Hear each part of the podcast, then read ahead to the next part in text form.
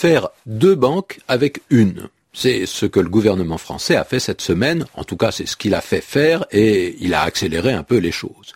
Donc on a parlé de la fusion de la Banque populaire avec la Caisse d'épargne et du nouveau patron de cette nouvelle banque. Fusion, c'est ce mot qui revient pour parler de cette opération et il donne bien l'idée qu'on a fait une grosse chose en additionnant deux choses plus petites.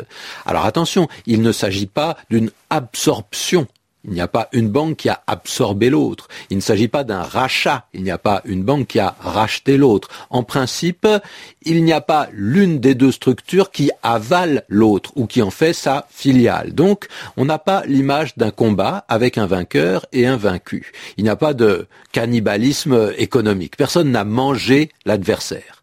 La fusion, ça donnerait plutôt l'idée que l'identité des deux banques va disparaître, leur nom peut-être, et que tout ça va laisser la place à une chose nouvelle qui sera le résultat de cette union.